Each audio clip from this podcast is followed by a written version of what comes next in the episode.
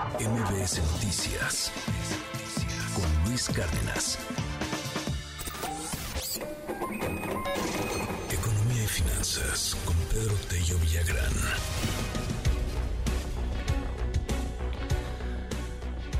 Lo más seguro es que la próxima presidenta de México va a ser mujer.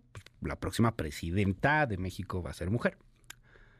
O es Xochitl Galvez o es Claudia Sheinbaum. Si nos vamos a las encuestas, hoy por hoy sería Claudia Sheinbaum.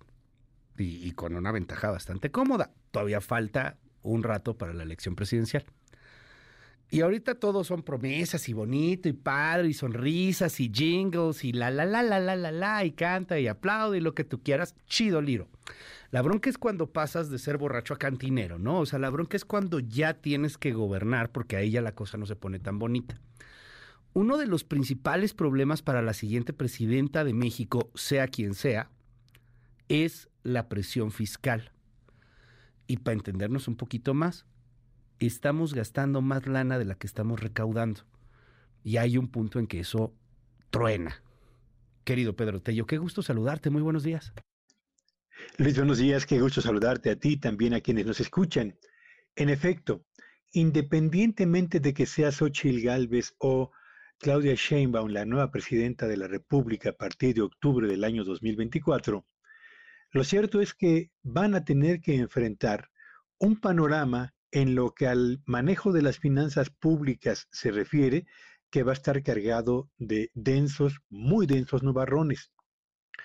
No solo porque los diputados acaban de aprobar la ley de ingresos y con ella el nivel de déficit en las finanzas gubernamentales para el 2024 más elevado en los últimos 34 años, sino además, Luis, porque una y otra, y subrayo, lo mismo Xochitl que Claudia, han señalado que los programas sociales deben incluso profundizarse.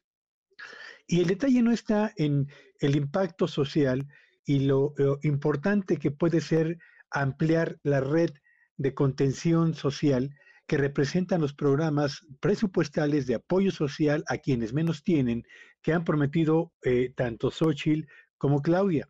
Sino el detalle está en que en la medida en la que se va incrementando el gasto público, sea por el aumento en los, eh, programas sociales, sea por el incremento en el servicio de la deuda pública interna y externa, en esa misma medida, los requerimientos para que el gobierno genere una mayor cantidad de ingresos que le permita financiar sin problemas ese gasto creciente, van al mismo tiempo planteando un serio dilema a quienes decidan, o más bien, a quien decidan los electores llevar a la presidencia de la República a partir del año próximo. Y eso solamente significa dos cosas, Luis. Cuando el gasto excede considerablemente a los ingresos, solamente tienes dos grandes opciones. O reduces, recortas el gasto público, y yo quisiera ver en qué rubros recortarían el gasto gubernamental en el primer año de su gestión, o elevas considerablemente los ingresos para poder mantener ese ritmo ascendente del gasto público.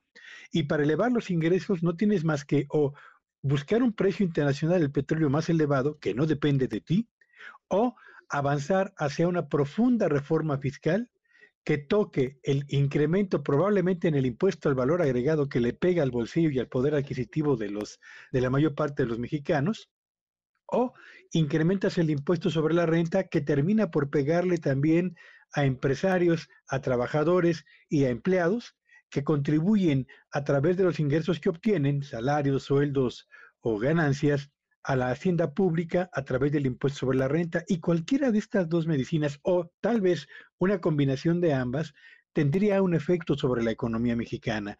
Y ese efecto tiene que ver con el hecho de que un recorte en el gasto público significa menores servicios de calidad para quienes menos tienen.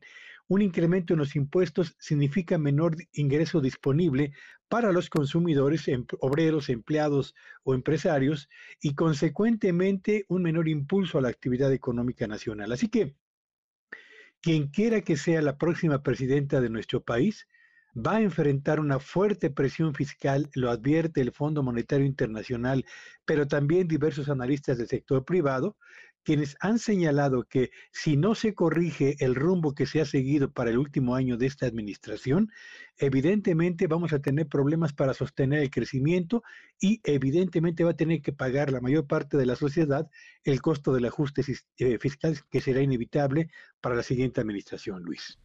Gracias, como siempre, querido Pedro. Pues vamos a ver en qué termina este asunto. Nadie quiere hablar de subir impuestos, ¿no? Ya quiero ver a Xochitl Galvez o a Claudia Sheinbaum hablar de que necesita subir el IVA o ponerle IVA a alimentos y medicinas o de que hay que pagar más. Pues, pues no, el acabose.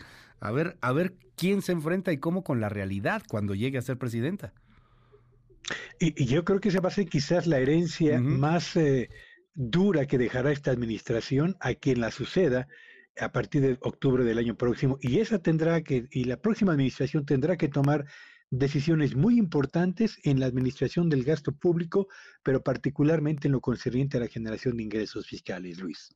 Gracias, como siempre, querido Pedro. Te seguimos en tu red. ¿Cuál es? Síganme en X, aunque ya no diga Twitter, en arroba Petello Villagrán y que tengan un espléndido día. MBS Noticias con Luis Cárdenas.